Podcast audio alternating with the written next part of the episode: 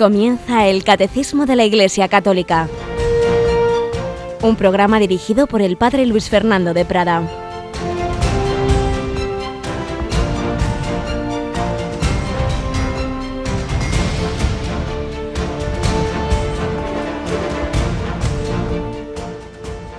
Alabados sean Jesús, María y José. Muy buenos días España, muy buenos días todos los que nos seguís en el mundo entero, porque a través de Internet nos impresiona cómo cada vez es más seguido Radio María en todos los continentes. Tenemos aquí a Yolanda Gómez. Buenos días, Yoli. Muy buenos días, padre. Bueno, todavía estamos con la resaca de lo que vivimos ayer, ¿verdad? En Radio María, tantísimos mensajes, tantísimas llamadas, pues nos impresiona ver cómo la Virgen María sigue actuando a través de estas, estas ondas de su emisora, ¿verdad? Pues sí, hemos recibido unos testimonios preciosos, eh, ánimos. Bueno, la verdad es que ha sido un día muy bonito y ese apoyo y ese calor de los oyentes pues se ha hecho notar y se agradece. Y es que por si alguno de los que ahora nos siguen pues nos enteró Ayer celebrábamos en Radio María que hace 17 años comenzaron las emisiones en España de Radio María España y entonces pues tuvimos muchísimos testimonios en el correo testimonios que por supuesto sigue abierto porque diversas ocasiones vamos leyendo lo que ahí se publica y nos la verdad es que eh, luego enviamos a nuestros voluntarios que tanto se esfuerzan y les anima a ver que sus trabajos, que sus esfuerzos valen la pena porque es una radio que lleva alegría, que lleva felicidad, que lleva paz, que lleva incluso ese instrumento de la gracia de Dios para dar la fe, para conversiones. No convierte Radio María, como no convertimos ningún ser humano, convierte Dios, pero se sirve de este instrumento y acompaña y consuela. Y la verdad es que fue muy bonito pues tantas llamadas tantos mensajes, también regalos de cumpleaños en forma de donativos, todo ello pues en un día que repetimos, un día especial, pero es nuestro día a día. Por ello, pues seguimos pidiendo esos mensajes en Facebook, en Twitter, con el hashtag 17 años con Radio María y el correo electrónico testimonios arroba. Leímos varios, pero nos fue imposible leer todos. Por eso, antes de comenzar nuestro comentario habitual del catecismo, por ejemplo, leemos el que nos escribió Vicente desde Benicarló, Castellón. Felicidades a la radio de la Virgen y a todos sus oyentes y gracias a Dios y en cada día, máxima en su 17 cumpleaños. Quisiera deciros que el día 30 de noviembre de 2008 mi mujer Yoshi se puso de parto de nuestra cuarta hija y como en todos sus partos yo ayudándole con todo mi corazón, con mucho ánimo y alegría y escuchando Radio María, por un pinganillo ella, por otro yo, de un pequeño transistor de bolsillo, así nació mi hija en el hospital de Acira, escuchando Radio María los tres durante todo el proceso de dilatación y hasta el momento del parto. Gracias y alabanzas, Señor. Nuestra hija se llama Osanna y es la cuarta de cinco hermanas, Judith, Sara, María, Osanna y Mirella. Inmediatamente después del parto llamé al teléfono 907-107-700, que era el que tenía entonces para los oyentes Radio María, y le dimos las gracias a la Virgen. Que Dios os bendiga. Pues muchas gracias a ti, Vicente, por este testimonio, pero nos escribe también Manuela, que llamó, que es una de nuestras agentes de teléfono, y dice que la había llamado Noemí de Portugal y toda su familia llama. Felicidades y oraciones por Radio María de España que oímos todos los días en casa. Nos ayuda a caminar y nos sentimos muy felices y reconfortados para seguir amando a Jesús. Y en Facebook teníamos, por ejemplo, un testimonio de un padre de familia que dice que cuando lleva a sus hijos al colegio, que claro, cuando eh, aquí son las 3 de la tarde, allí es la mañanita, es cuando van al colegio y entonces oyen la corona de la misericordia y otros momentos pues de, de otros programas que tenemos a, a, mediodía. Impresionante, a través dice del móvil, no nos olvidemos pues que lo repetimos mucho porque sigue habiendo y seguirá, lamentablemente, sitios en que no conseguimos una frecuencia modulada en que nos permitan emitir y por ello pues hay que transmitir a esas personas mayores que no entienden mucho de tecnología, por regalarles un móvil con conexión a internet y ahí pueden escuchar Radio María en cualquier parte de España y del mundo entero. Vale la pena, porque no son palabras meramente humanas, no es meramente información que se puede recibir por cualquier sitio, mucho menos un mero entretenimiento, es la palabra que da alegría, que da esperanza, que da la felicidad que no acaba un domingo por la noche, sino que se mantiene siempre en el alma y en la vida eterna, que da la salvación, la voz para la palabra, la palabra hecha carne, la palabra que se hizo carne en el seno de la Virgen María. De ella estamos tratando en esta parte del catecismo, Jesucristo nació de María Virgen, pues de ella vamos a seguir tratando, como nos la presentan los primeros grandes comunicadores cristianos, los evangelistas, y el evangelista por excelencia de la Virgen, San Lucas. Vamos adelante con nuestro programa del catecismo.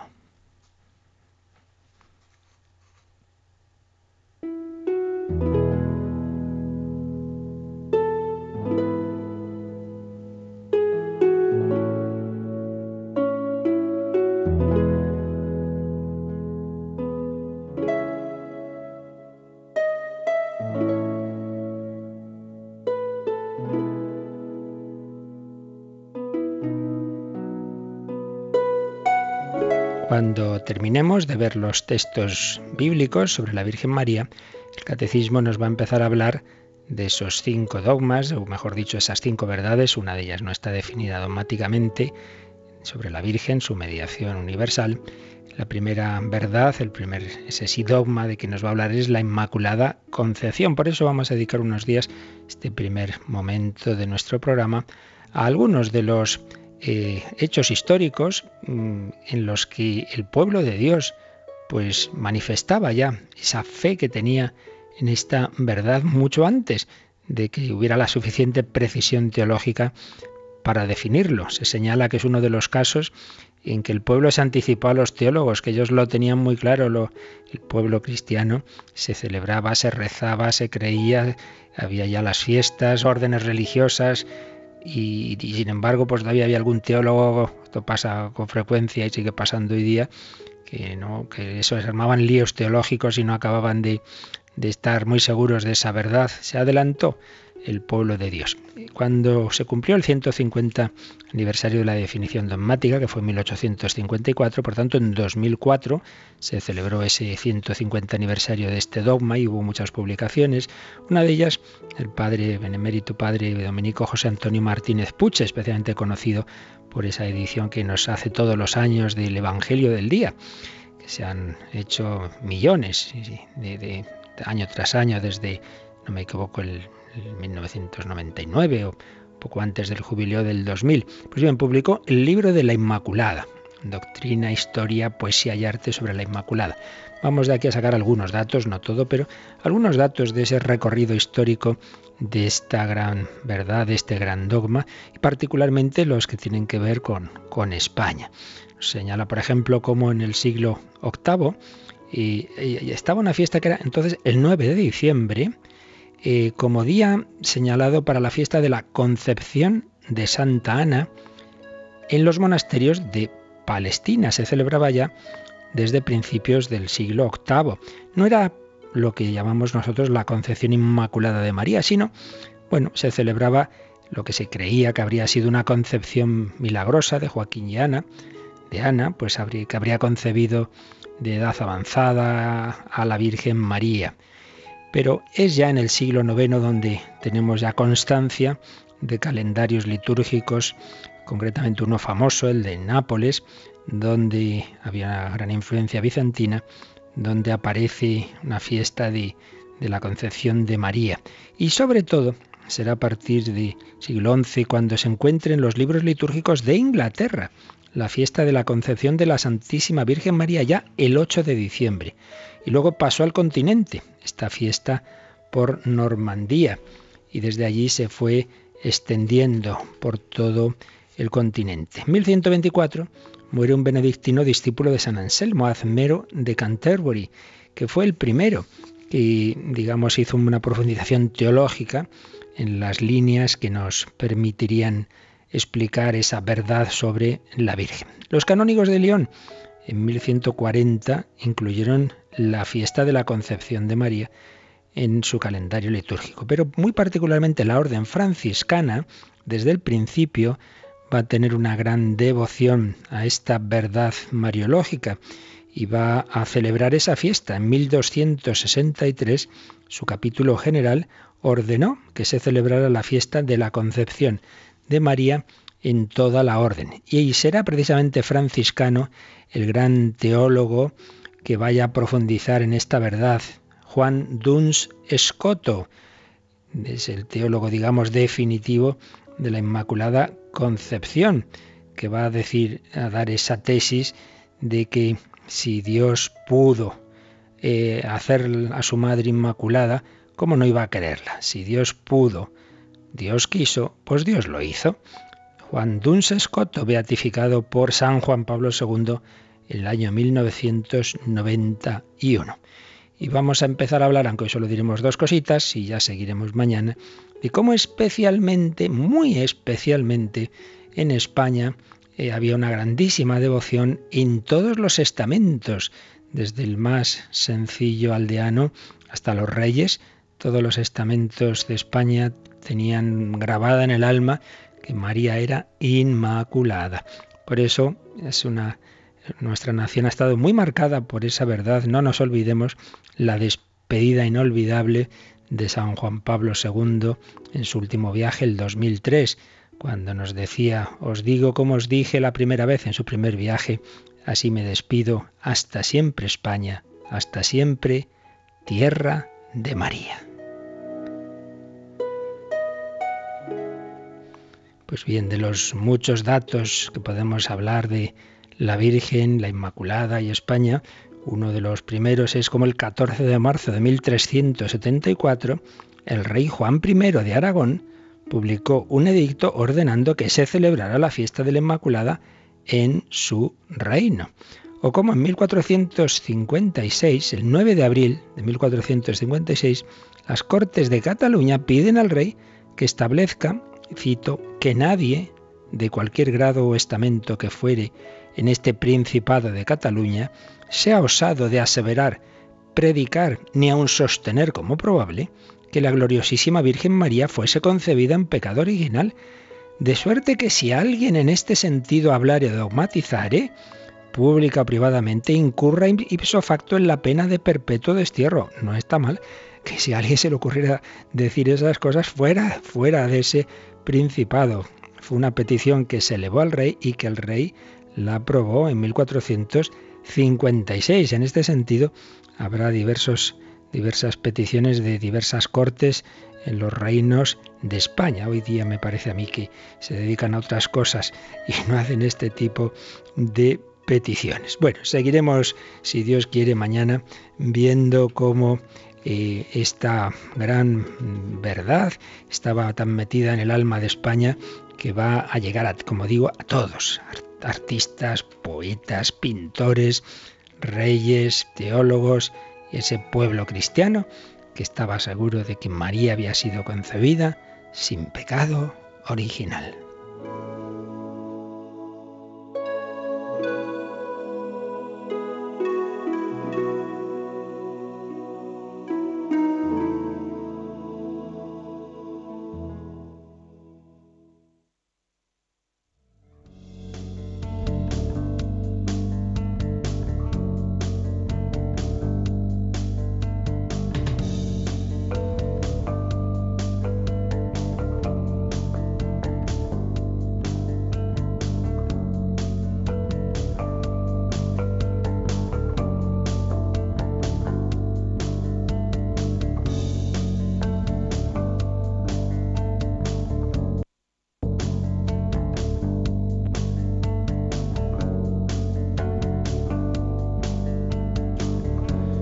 Muy bien, pues vamos adelante. Recordaréis que habíamos llegado al número 489 del Catecismo que nos habla del papel de María en relación con Jesucristo. Estamos en esa parte del credo que dice que el Hijo de Dios se hizo hombre, nació de Santa María Virgen y eso da pie al Catecismo para hablarnos, aquí se extiende bastante, pues de esas verdades que creemos sobre María. Luego en otras partes del catecismo nos seguirá hablando de María, ya indicamos en qué lugares. Pero hemos aprovechado aquí nosotros para antes de seguir con el número 490, pues ver los principales textos bíblicos que nos hablan de María. Es algo importante que nos demos cuenta de cómo esto, pues sí, lo que acabo de contar está en la historia, está en la devoción, pero claro, tiene un fundamento en la escritura, en la principal fuente de, la revelación de Dios, no la única. Sabemos, y lo explicamos en su momento, que eh, la revelación culmina en Jesucristo y se va profundizando a la luz del Espíritu Santo. No somos la religión de un libro, un libro sin más, no, no, no. Es una revelación viva, pero evidentemente esa revelación fundamentalmente está transmitida eh, por los apóstoles, que son testigos de lo que hizo y enseñó Jesucristo, está transmitida por dos cauces, la Sagrada Escritura y la tradición. No solo la Escritura, como dirán nuestros hermanos separados protestantes, sino también la tradición y con la guía del magisterio, y todo ello, como digo, de una manera viva, no como un libro ahí escrito nos hace no sé cuántos, sin más, sino algo que se va profundizando en él, eh, en, la vida y con la oración, etcétera, pero siempre en referencia a esa fuente fundamental. Y entonces veíamos cómo aparece ahí María en textos del Antiguo Testamento, muchos de ellos pues más o menos que, que, la Iglesia pues ve que, que, los podemos ver como símbolos de María, pero sobre todo veíamos dos textos que ciertamente, tal como la Iglesia los ha entendido siempre y, por incluso por razones filológicas, podemos ver que en ellos en efecto está ya profetizada la figura de María, que son el texto del protoevangelio, Génesis 3:14, enemistad pondré entre ti y la mujer, entre la serpiente y la mujer, es decir, el demonio y, la mujer, entre tu linaje y su linaje, él te pisará la cabeza mientras acechas tú su calcañar. Un texto aunque en primer momento una primera lectura, un sentido inmediato, se dirige a Eva, un sentido profundo, porque no nos olvidemos de que el autor principal de la escritura es Dios, que sabe más que el autor humano a quien se está dirigiendo. En ese sentido profundo es claro que la mujer no es simplemente Eva, que acaba de caer en el pecado, sino que es la nueva Eva, es María cuya descendencia, cuyo hijo el Mesías va a derrotar a quien representa a la serpiente, es decir, a Satanás. Gran texto, Génesis 3.14. Y otro muy importante, Isaías 7.14, cuando le dice el, el profeta al rey Ahaz, el Señor va a daros una señal, he aquí que una doncella, Alma, pero esa palabra doncella siempre se usa en el sentido de virgen. He aquí que una virgen está encinta y va a dar a luz un hijo y le pondrá por nombre Emmanuel. texto muy importante que estaba presente en la esperanza mesiánica. Como ya llegando al Nuevo Testamento, pues uno de los primeros textos que va a hablar de María sin decir su nombre es el de San Pablo a los Gálatas. Cuando se cumplió el tiempo, envió Dios a su hijo, nacido de mujer.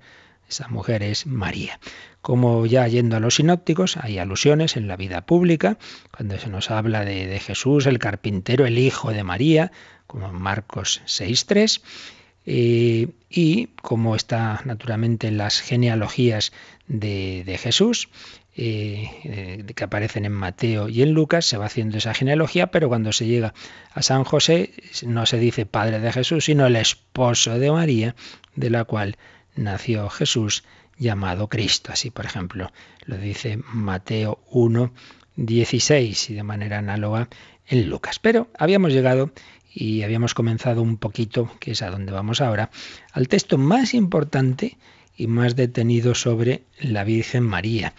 Y, que además es el que luego el número 490 eh, nos, nos va, va, a apoyarse en él y en los números siguientes para hablar de esa verdad de la Inmaculada Concepción. Me refiero al pasaje tantas veces leído, meditado, mm, representado en, la, en la, pintura, eh, cantado, de la anunciación, de la anunciación. Aunque, como ahora diremos, pues hay autores que dicen, hombre, más que anunciación habría que decir vocación, porque no simplemente anunciar una cosa que va a pasar, sino pedir a María su colaboración. De hecho, el ángel no se basta que María responde. Y aquí la esclava del Señor, la vocación de María. Pero bueno, vamos a quedarnos con el nombre tradicional, la Anunciación. Es un texto que muchas veces leemos en la liturgia, que lo meditamos y por eso vale la pena que aquí nos detengamos un poco más porque es fundamental. Lucas 1 del 26 al 38. Lucas 1, 26 al 38. Y vamos a hacer una cosa, vamos a escuchar cómo, siempre con alguna licencia cinematográfica, cómo esta escena la cuenta una de las películas más recientes sobre la Virgen, es de una serie italiana que está recogida en unas películas, un par de películas de dos DVDs, se llaman María de Nazaret. Yo por lo que he visto de momento la, la primera me ha gustado, está bastante bien, dentro de que, repito, claro, el cine nunca puede recoger todos los detalles y matices. De hecho, ahora luego comentaremos alguna cosa que aquí ahora oiremos. Pero vaya, en conjunto, yo de lo que he visto, pues he visto que tiene buenos asesores teológicos. Esta, esta película está bastante bien. Vamos a escuchar cómo aparece esta escena de la Anunciación en esta película de Jesús de Nazaret. De María de Nazaret, perdón.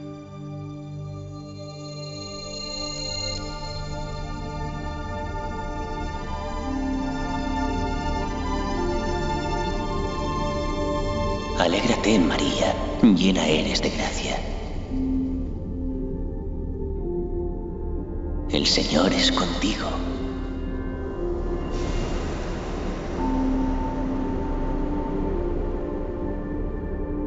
No temas, has hallado la gracia del Señor. Concebirás un hijo. Lo traerás al mundo y le llamarás Jesús. Él será llamado Hijo del Altísimo. El Señor le dará el trono de David y su reino no tendrá fin.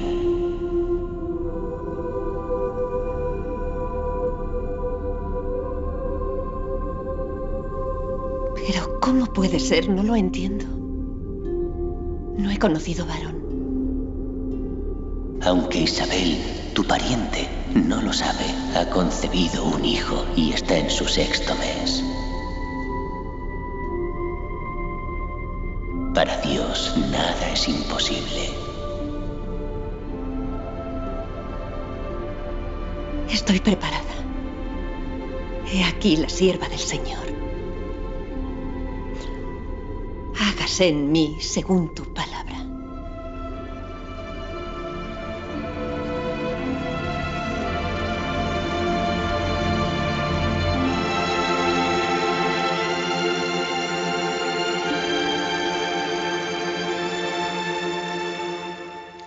En mí según tu palabra, es como cuenta la Anunciación, esta película María de Nazaret. Mm, no está mal, aunque ya habréis detectado una cosa un poco rara cuando dice, aunque Isabel no lo sabe, está de seis meses, como no lo va a saber, y menos de seis meses. Yo no sé si ahí la versión española se ha despistado o dónde está el error, pero bueno, simplemente era como una manera de recordar esta escena, pero ahora vamos a leerla ya fielmente y para ello, Yolanda, nos cogemos nuestro Nuevo Testamento, vamos ahora a usar la traducción que, que ha aprobado pues no hace mucho la conferencia episcopal y no sé si en algún versículo con algún matiz de alguna otra traducción, pero vamos en principio a coger esta traducción.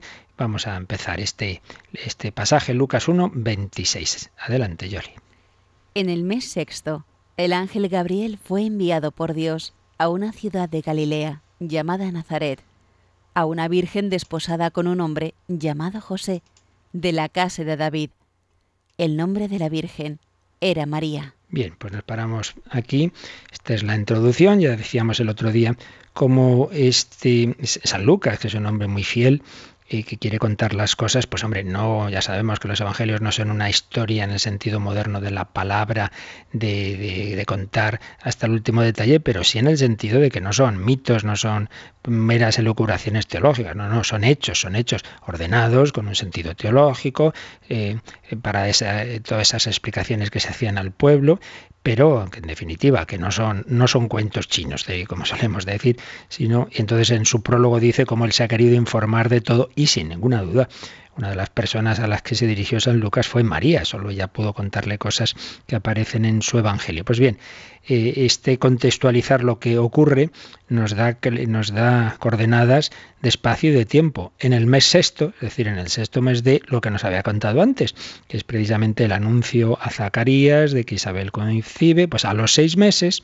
el ángel Gabriel fue enviado por Dios a una ciudad, bueno, aquí usa ciudad con mucha generosidad San Lucas porque era una pequeña aldeíta, que no aparece en todo el Antiguo Testamento, pero evidentemente es un sitio real, no es ninguna imaginación, un sitio que podemos visitar cuando vamos a Tierra Santa. Fue enviado por Dios a una ciudad, a una, localidad de Galilea llamada Nazaret.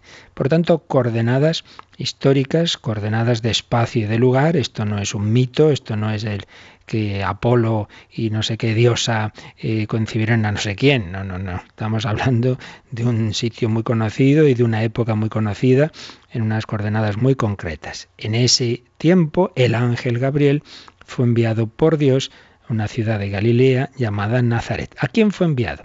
A una alma, a una virgen, a una doncella virgen, en aquella época doncella y virgen era lo mismo, porque las mujeres eran vírgenes hasta que se casaban. Hoy día me temo que esa regla ya no se cumple muchísimas veces, pero en aquellas épocas sí, desde luego. A una virgen desposada, luego explicaremos esto, con un hombre llamado José, de la casa de David, el nombre de la Virgen era María. Señalan varios autores, y entre otros, por cierto, eh, Benedicto XVI en ese librito que es una joya y que vale la pena, además se lee con facilidad, de los tres libros que publicó sobre Jesús de Nazaret, el último que publicó en realidad es el, primero, quiero decir, el que, el que se refiere a los inicios de la vida de Jesús, se titula La infancia de Jesús, ese es más cortito, se lee muy fácilmente, hay otros, alguna parte más difícil, pero este no, una preciosidad sobre la infancia de Jesús. Entonces es uno de los autores que señala eh, la semejanza y a la vez el contraste entre las dos anunciaciones que ha contado Lucas la que ha contado antes y la que cuenta aquí ahora, la, de, la del ángel, mismo ángel Gabriel a Zacarías y, el, y, la que hace a María. ¿Qué contraste? ¿En qué sentido? Pues hombre, a Zacarías es en el templo, en el Santa Santorum, en Jerusalén, durante un momento de, culto, de oración. Es un sacerdote de alto nivel. En cambio aquí, no es en el templo, no es en Jerusalén, es en Galilea, que era una, una región menospreciada por, por los judíos, no es en el templo ni en la sinagoga, es una casita muy, muy humilde, muy sencilla, en una aldea olvidada, Nazaret, y no es a ninguna persona importante, es una joven mujer desconocida. Por un lado, semejanza, porque es el propio ángel Gabriel y es un anuncio por parte de Dios de, de, lo que es el plan, el plan de salvación, pero por otro lado, diferencias. Es la continuidad y a la vez la superación del Antiguo Testamento. El estilo de Dios va a ir ya por un camino no de grandeza, no de deslumbramiento, sino más de humildad, de sencillez. El ángel Gabriel fue enviado a una virgen llamada María. María, se han hecho estudios sobre qué significará y bueno, no es del todo claro, pero según los escrituristas eh, lo más probable es que signifique excelsa, María elevada, señora, excelsa, excelsa. A una virgen desposada con un hombre llamado José. Entonces aquí pues nos explican, aquí estoy resumiendo los resultados de muchos estudios, no puedo fundamentar el porqué de cada cosa, estaríamos aquí eh, todo el año con, este texto tan rico, pero mm, resumiendo, pues había dos fases en, el, en, el, matrimonio. El primer momento, los esponsales, cuando se prometían, pero que era más que nuestra petición de mano, no era simplemente te, te pido, y te, no, no, era ya realmente jurídicamente ya estaban casados. Si, hubieran tenido relación no, sería ningún pecado, porque ya, ya, ya, estaban casados. Pero esa primera fase, sí, están casados, pero cada uno seguía viviendo en su casa. Y ya la boda como tal era a, partir de la cual el esposo llevaba a la mujer a su esposa, entonces ya empezaban a convivir. Pues bien, el término y por todo el contexto, tanto de Lucas como de Mateo, eh, se concluye que estaban María y José en esa situación de que legalmente ya se habían prometido y, luego también por lo que veremos con un sentido, con un propósito de llevar un tipo de matrimonio como han hecho otros en la historia y había entonces quien lo hacía como en el, grupo de los esenios, de, de, vivir juntos pero sin relación, sin relación marital física. Y así se explica lo que el versículo que luego veremos.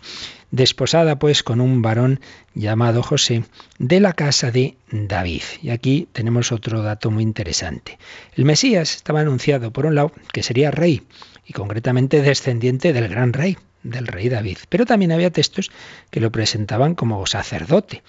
Y pues va a resultar que Jesús va, por un lado, por San José, va a recibir legalmente, aunque no físicamente, pero eso da igual, porque el hijo adoptado tenía los mismos derechos que, si fuera hijo biológico, pues por José va a ser Jesús hijo de David, del rey David. Pero en cambio, todo nos hace pensar que María es de familia sacerdotal, porque es pariente de Isabel. Isabel es, de la, es descendiente de Aarón y Zacarías es de familia sacerdotal. Entonces vemos como en Jesús se van a juntar esas dos líneas, Mesías real y Mesías. Bien, eh, a una virgen desposada con un hombre llamado José, de la casa de David, el nombre de la Virgen era María. Bueno, Yolanda, ¿y qué le dice el ángel? Vamos a leer el versículo 28. El ángel, entrando en su presencia, dijo, Alégrate llena de gracia, el Señor está contigo. Menudo versículo. Aquí en estas palabras tenemos pues casi lo, lo, principal sobre toda la mariología, sobre la Inmaculada Concepción, en fin, lo que, lo que tiene las palabras inspiradas por Dios. Primero el saludo, alégrate, alégrate. Uno puede pensar que simplemente, claro, no nos olvidemos, el Evangelio, el Nuevo Testamento está escrito en griego, que era un poco como el idioma común de la época, más o menos como sería el inglés en el mundo de hoy, ¿no? Más o menos. Eh, entonces el jaire, que es la palabra griega, alégrate, podríamos pensar, bueno, pues como el ángel no le hablaría en griego, le hablaría en, arameo, que era la lengua que usaban los, los, israelitas o en hebreo, pues le, realmente el saludo de los hebreos era salom, la paz. Entonces el ángel le diría salom, pero claro, saluda, San Lucas al escribir en griego dice, bueno, pues voy a poner el saludo habitual en griego, que es jaire, alégrate, y luego cuando se traduce al latín, ¿cómo saludaban los latinos? Ave, ave. Entonces de ahí viene lo de Ave María. Entonces diríamos, bueno, posiblemente era el saludo, pues como nuestro hola.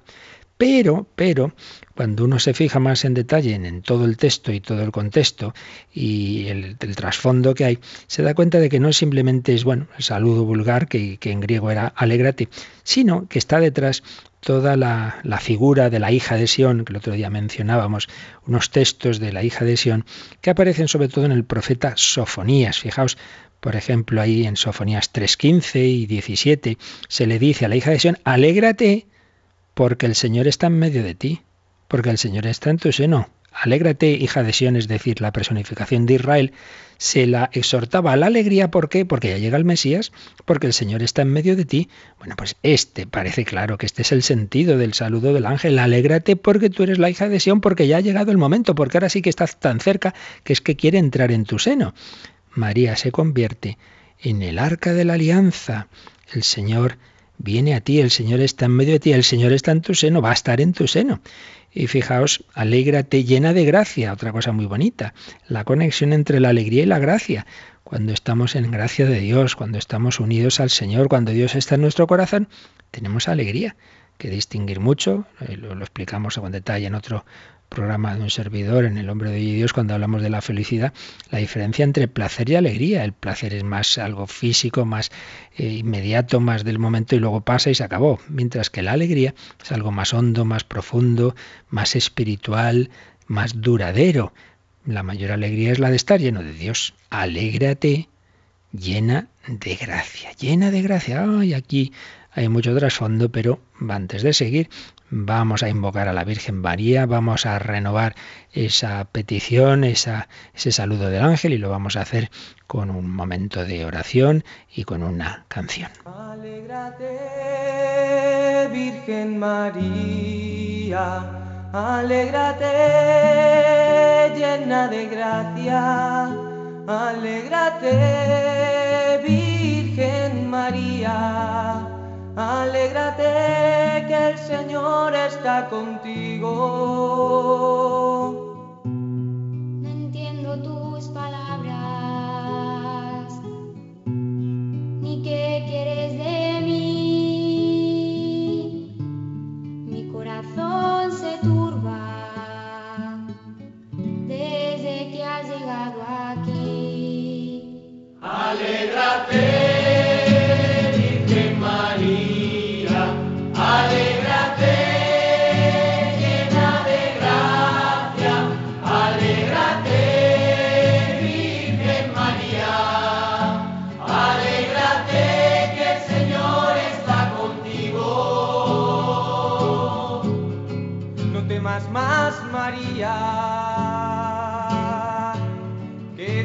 Fijado en ti. Darás a luz un hijo para el trono de David. Le llamarás Jesús. Para salvarnos va a venir.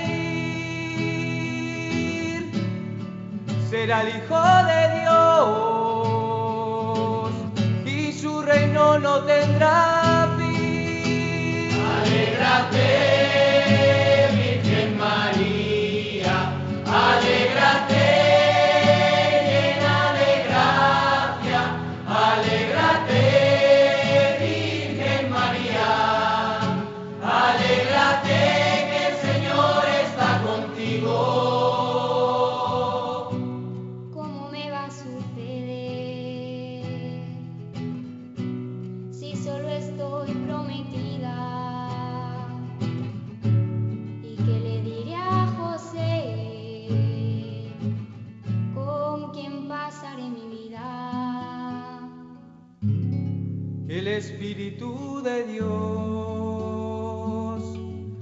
Su sombra te cubrirá. Y aquí la esclava del Señor, hágase en mí tu voluntad. Y aquí la esclava del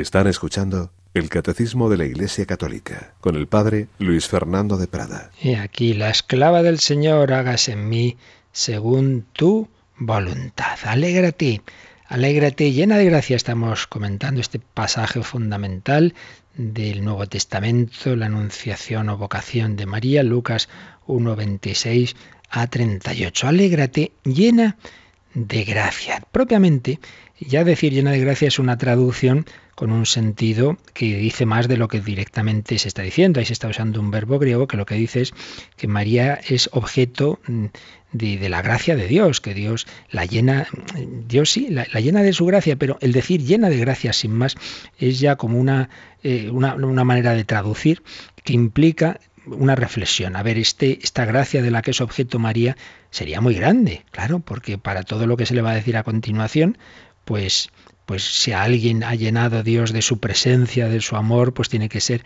a María. Pero es que además eh, nos fijamos en esto. Cuando el ángel la saluda no le dice alégrate María, no le da su nombre. El nombre lo ha contado antes el evangelista. Digamos que llena de gracia viene a ser el nombre de María. Es como su nombre propio, llena de gracia. Alégrate tú, llena de gracia. Y y claro, toda una reflexión de, la Iglesia sobre este, este texto, diciendo, bueno, entonces, ¿qué gracia sería la que había recibido María? Pues una gracia muy grande que excluye, por supuesto, todo pecado. No nos olvidemos de ese primer texto de Génesis, las enemistades entre la mujer y la serpiente, todo pecado personal. Y cuando se profundiza más y, se piensa que existe otro pecado, el original, se dice, no, pues seguro que también sin este pecado original. Entonces se traduce llena de gracia como, como diciendo, bueno, la más gracia, la mayor gracia posible que puede recibir una persona humana en esta tierra y una gracia tal que hace imposible cualquier pecado. Y por ello este es uno de los fundamentos, como, como veremos ya más adelante, de esa fe en la Inmaculada Concepción que hay personas que se lían y creen que lo de la Inmaculada Concepción tiene que ver con la virginidad de María. No, no, son cosas muy distintas. Es simplemente cómo fue al ser concebida, al empezar a existir María en el seno de su madre, no tenía en su alma el pecado original, estaba ya llena de gracia. Porque Dios la daba esta misión, esta vocación de ser la madre de Dios, entonces para tal tan altísima vocación tenía que hacerla objeto de una gracia muy especial también. Alégrate, llena de gracia, el Señor está contigo, está esté o simplemente el Señor contigo, el Señor contigo. Y aquí podemos ver una alusión a esa profecía que antes recordábamos, Isaías 7:14, el Emmanuel. Y aquí que la Virgen da luz a un hijo y le pone por nombre Emmanuel. ¿Qué significa Emmanuel? Dios con nosotros. Pues eso, el Señor contigo, Dios contigo, a la hija de Sión, objeto en plenitud de la gracia de Dios, se la invita a la alegría, alégrate, porque el Mesías, el Emmanuel, va a ser de modo muy especial un Dios con María.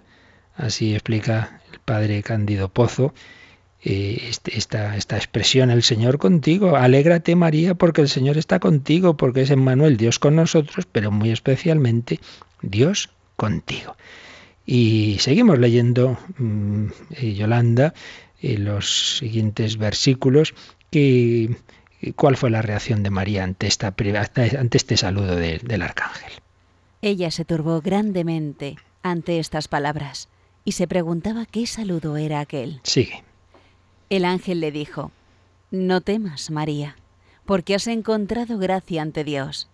Concebirás en tu vientre y darás a luz un hijo, y le pondrás por nombre Jesús. Será grande, se llamará Hijo del Altísimo. El Señor Dios le dará el trono de David, su padre. Reinará sobre la casa de Jacob para siempre, y su reino no tendrá fin. Aquí está pues el núcleo del, anuncio, de, de, las promesas o de lo que el ángel le explica de lo que, de cuál es esa misión y de lo que, del plan de Dios, ¿no? Eh, primero, claro, María dice que se turbó. Bien, esta es la típica reacción de todos los personajes bíblicos ante una manifestación de lo sobrenatural, sea de Dios, sea de un mediador, que es lo que suele ser, pues claro, se asusta, normal. Primera reacción como de, sorpresa y de incluso de... No dice en este caso, en el caso de María, que, se, que tuviera miedo, dice que se turbó, se turbó ante estas palabras, también por su gran humildad, esto de que la llamen así, llena de gracia, el Señor está contigo, se turbó y se preguntaba, que aquí por cierto vemos también un rasgo psicológico de María que aparece varias veces en San Lucas. Y es que María reflexiona en su interior. En dos momentos San Lucas dirá que, en su corazón meditaba, que daba vueltas a palabras, a hechos. Es muy, muy bonito esa interioridad de María, de la que por cierto habló Juan Pablo II en esa, mencionábamos ante su última visita a España, cuando en el encuentro con los jóvenes en Cuatro Vientos, que fue un acto mariano, era primer sábado del mes de mayo, 3 de mayo, y, habló de esa interioridad a que está llamado el cristiano y el ejemplo concreto de la interioridad de María. María reflexiona en su interior, busca comprender. La fe no, no, no, no quiere decir que uno no piense. María pues se pregunta, pero entonces ¿cómo será esto? etcétera, como ahora veremos enseguida. ¿no? Entonces el ángel le dice, primero pues lo, que dirá Jesús luego tantas veces, no temas, no tengas miedo, el Señor siempre nos, nos tranquiliza, no, no, no tengas miedo, no temas, no temas, María, porque has encontrado gracia ante Dios, tú tranquila que Dios te quiere un montón. Pero, ¿qué es? ¿Cuál es la clave? Pues le dice, concebirás en tu vientre. Vas a concebir. Bueno, aquí está clarísimo, bueno, seguimos. Concebirás en tu vientre y darás a luz un hijo y les pondrás por nombre Jesús. Bueno, si os dais cuenta, la, expresión es calcada eh, parecidísima a la que a la profecía esa de Isaías, a la que hacíamos antes alusión, cuando se dice una virgen está encinta y va a dar a luz un hijo y le pondrá por nombre Emmanuel. Aquí, concebirás en tu vientre y darás a luz un hijo y le pondrás por nombre Jesús. ¿Pero qué significa Jesús? Dios ya ve salva. Dios con nosotros, Emmanuel, Dios con nosotros para salvarnos, Jesús. Pues es claro cómo se está cumpliendo la profecía de muchos siglos antes, se está cumpliendo. Esta es la Virgen que iba a dar a luz un hijo, que iba a ser Emmanuel, Dios con nosotros para salvarnos. Concebirás en tu vientre y darás a luz un hijo y le pondrás por nombre Jesús. María es esa Virgen y ella le pone el nombre, es también pues una alusión a, cómo podemos ver aquí implícitamente ese, esa virginidad de María es, hijo de ella. Ella le va a poner el nombre. Luego en otros textos se nos dirá que es José, porque era el varón, era el padre el que ponía el nombre. Pero cómo se destaca aquí la figura de, de María. Jesús. Señala Benedicto XVI en la infancia de Jesús como el nombre de Jesús incluye el tetragrama sagrado, que es el tetragrama, las cuatro letras de Yahvé. En, hebreo solo se ponían las consonantes, tetragrama cuatro consonantes, Yahvé, Dios salva, Jesús, solo Dios salva. Pues tú vas a poner ese nombre, vas a dar a luz un hijo y le pondrás por nombre Jesús. Menudo hijo, será grande, se llamará Hijo del Altísimo. No hijo de no sé quién, no, no, del Altísimo, es decir, de Dios. El Señor Dios le dará el trono de David su padre. Se van a cumplir las profecías. Claro, estaba anunciado que el Mesías sería descendiente del rey David. Bueno, ¿y esto cómo? Bueno, pues porque María está desposada con José, que era de la familia, muy venida menos, pero de la familia de David. Los caminos de Dios no son los de la grandeza humana, pero desde luego él cumple sus promesas, le dará el trono de David, su padre, su padre, él reinará sobre la casa de Jacob para siempre y su reino no tendrá fin. Este es el verdadero reino de Dios. Entonces se le está diciendo a María que su hijo es el rey, que, va a ser, es, es Jesucristo rey y Señor es el Hijo del Altísimo. Bueno, este, vosotros, claro, meteros en, en, el corazón de María, humilde, sencilla, ya había pensado, pues nada, estar toda su vida consagrada a Dios junto con José, vivir una vida de amor de Dios, de ayudarse mutuamente, y ya está, una vida humilde y sencilla, y de repente, pues todo esto que se le está diciendo, ¿no? Porque claro, para asustarse, no, no me extraña que el ángel la tenga que tranquilizar Vas a dar a luz un hijo, le pondrás por nombre Jesús, será grande, hijo del Altísimo, el Señor le dará el trono de David su padre y reinará para siempre, su reino no tendrá fin. Una humildita aldeana de Nazaret, pues en qué lío la mete el Señor, ¿verdad? Pues claro, la Virgen, la pobre, está ahí.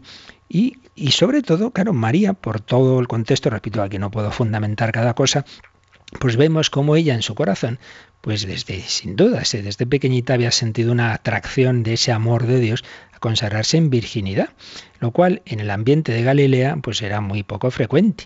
Sí que en Judea estaba esa comunidad de Senia donde había personas que así vivían, vivían en, virginidad y matrimonios que se hacían esa promesa de, virginidad. En Galilea no, y entonces todo hace pensar que encuentra, bueno, el Señor en su providencia hace que exista ese otro, esa otra persona, ese varón llamado José, un hombre justo, un hombre también lleno de Dios, y que comparte ese propósito con María y dice, bueno, pues nosotros nos vamos a casar, pero vamos a vivir de esa manera. Entonces está desposada con ese varón llamado José, pero con ese propósito de Virginia. Y entonces podemos entender el siguiente versículo. Leemos Yolanda el 34. Y María dijo al ángel, ¿cómo será eso? Pues no conozco varón. Claro, si uno usa un poco la cabeza, dice, vamos a ver, le está diciendo que va a tener un hijo. Resulta que María ya estaba en esa primera fase de desposorios, que hemos dicho antes, son los esponsales. Pues entonces, si tuviera intención de tener relación matrimonial con San José, no tendría sentido esta pregunta. ¿Cómo será eso? Pues no conozco varón, claro que conoces varón. Si estás después con José, pues hija, pues ya te casas, te, unes con él y ya está. Pues tendrás un hijo como lo ha tenido Zacarías y Isabel. Pues está claro que no. Si María dice, ¿cómo será eso? Pues no conozco varón, pues, pues ya se ve que no ese es el sentido. Y entonces dicen los expertos que ese verbo no conozco varón es no conocer desde, en un sentido mm, físico, en un sentido matrimonial, pero no solo no conozco, sino no quiero conocer. decir, pero ¿cómo será eso si Dios a mí me ha dado la vocación, yo he sentido en mi vida que Dios me pedía esa consagración virginal y no tener relación con varón? Entonces estoy con José, pero en ese sentido de que no vamos a tener, no nos vamos a conocer en ese sentido físico, en que se usa la expresión en el Antiguo Testamento. Solo así se puede entender esta frase, porque claro, decir, ¿cómo será eso? ¿Cómo voy a tener hijo si todavía no me he unido con varón? Bueno, pues hija, cásate mañana y únete mañana, ya está, no, no, no tendría sentido la, la objeción. La objeción se entiende y luego pues eso viendo, repito, un poco todo, todo el contexto de todos los evangelios y la psicología religiosa, porque aquí sabéis lo que pasa muchas veces también, que hay gente cuando ve este esto, pues le parece imposible, porque le parece imposible también que Dios en su eh, llene, digamos, el alma de una persona joven le pueda dar una vocación joven. Y eso es falso. yo qué sé, infinidad de, casos. Me viene a la memoria ahora la Santa Maravillas de Jesús desde los cuatro años como niña pequeña con cuatro años, quería ser religiosa. Es que pensamos que Dios no puede entrar en el alma de un niño y atraerle eh, hacia sí y llamarle a la virginidad, pues no faltaría más. Y Jacinta de, Fátima, con seis añitos, recibe todas las comunicaciones de, la Virgen María y es santa. Es que a veces pensamos que hasta que uno no tiene no sé qué edad, no puede tener una especial relación con Dios. No es verdad. Son muchos los, los, los santos los que desde niños han tenido una llamada especial del, Señor en su corazón, pues no lo va a ser la Virgen María, no faltaría más. Eh, aquí muchas veces están prejuicios o, menosprecio también de la castidad o el pansexualismo actual. Entonces parece como que no podía la Virgen María tener ese deseo de virginidad. No, pero es que en Israel, en Israel también había personas, como digo, esto se ha sabido mm, relativamente tiempos recientes, los estudios de la comunidad de los esenios, etcétera. Claro que había también, aunque en general lo que estaba extendido evidentemente era valorar el tener hijos, pero también había personas que vivían esa virginidad. ¿Cómo será eso? Pues no conozco varón. Si yo no quiero tener relación marital con varón, ¿cómo será eso? Bueno, pues lo que le va a responder el ángel lo seguiremos viendo mañana. Nos estamos entreteniendo más de lo que pensaba, pero yo creo que vale la pena, porque son textos muy importantes, muy bonitos, y hombre, en Radio María, aunque tenemos programas especiales de Mariología, pero yo creo que vale la pena que aquí en el Catecismo también veamos con calma estos textos, estos textos bíblicos sobre la Virgen María. Pues lo dejamos aquí, seguimos meditándolo, rezando a María, y si queréis alguna duda, alguna consulta de esto o de cualquier otra cosa, pues ahora lo podéis hacer, pero recuerdan cómo. Participa en el programa con tus preguntas y dudas. Llama al 91 153 8550. También puedes hacerlo escribiendo al mail catecismo arroba radiomaria.es. Catecismo radiomaria.es.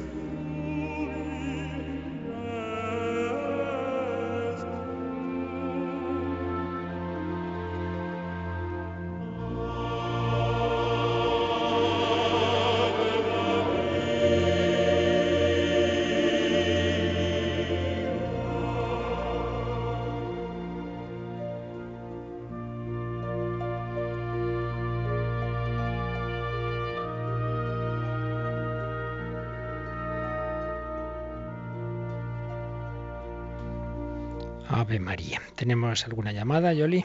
Nos ha llamado Concepción de Madrid y pregunta por qué antes era Emmanuel y luego se cambió por Jesús. No, no, no, no es que sean distintos, son dos, bueno, y muchos más títulos. Esta la riqueza, la riqueza del, del Mesías, del, del, Hijo de Dios hecho hombre, que son muchísimos los títulos, como vimos cuando empezamos a tratar de la cristología. Entonces cada uno de esos títulos nos va dando matices que son complementarios, no son contrarios. Ya hemos dicho que en el fondo es muy parecido decir en Manuel que Jesús, porque Manuel es Dios con nosotros.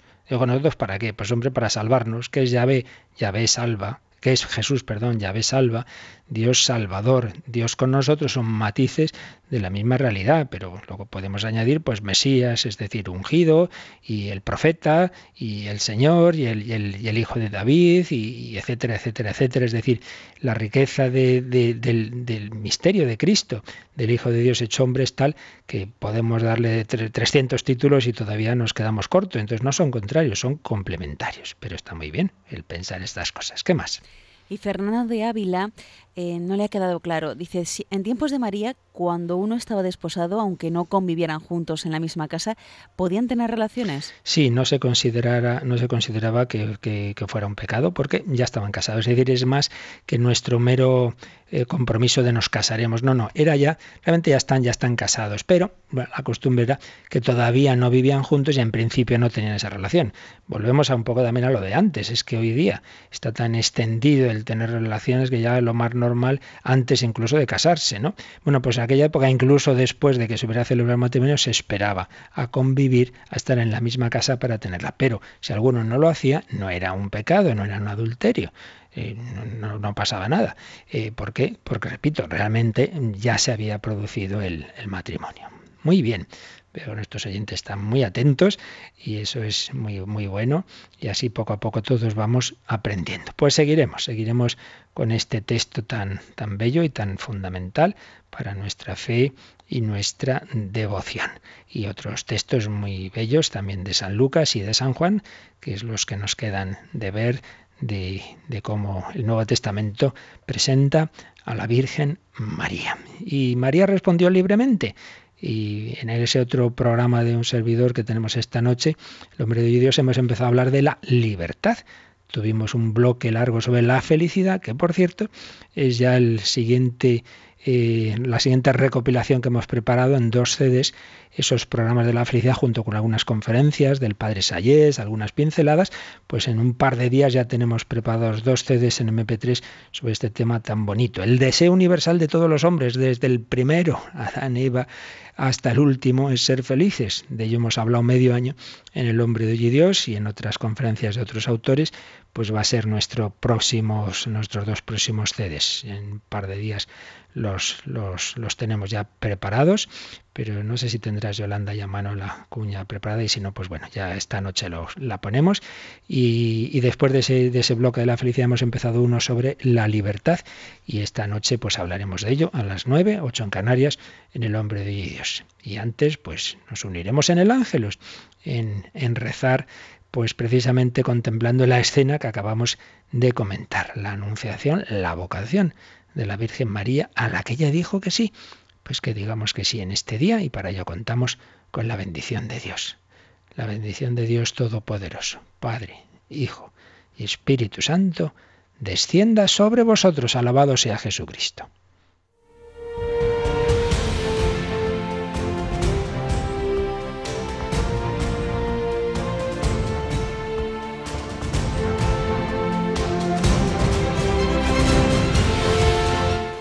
Han escuchado en Radio María el Catecismo de la Iglesia Católica, un programa dirigido por el Padre Luis Fernando de Prada.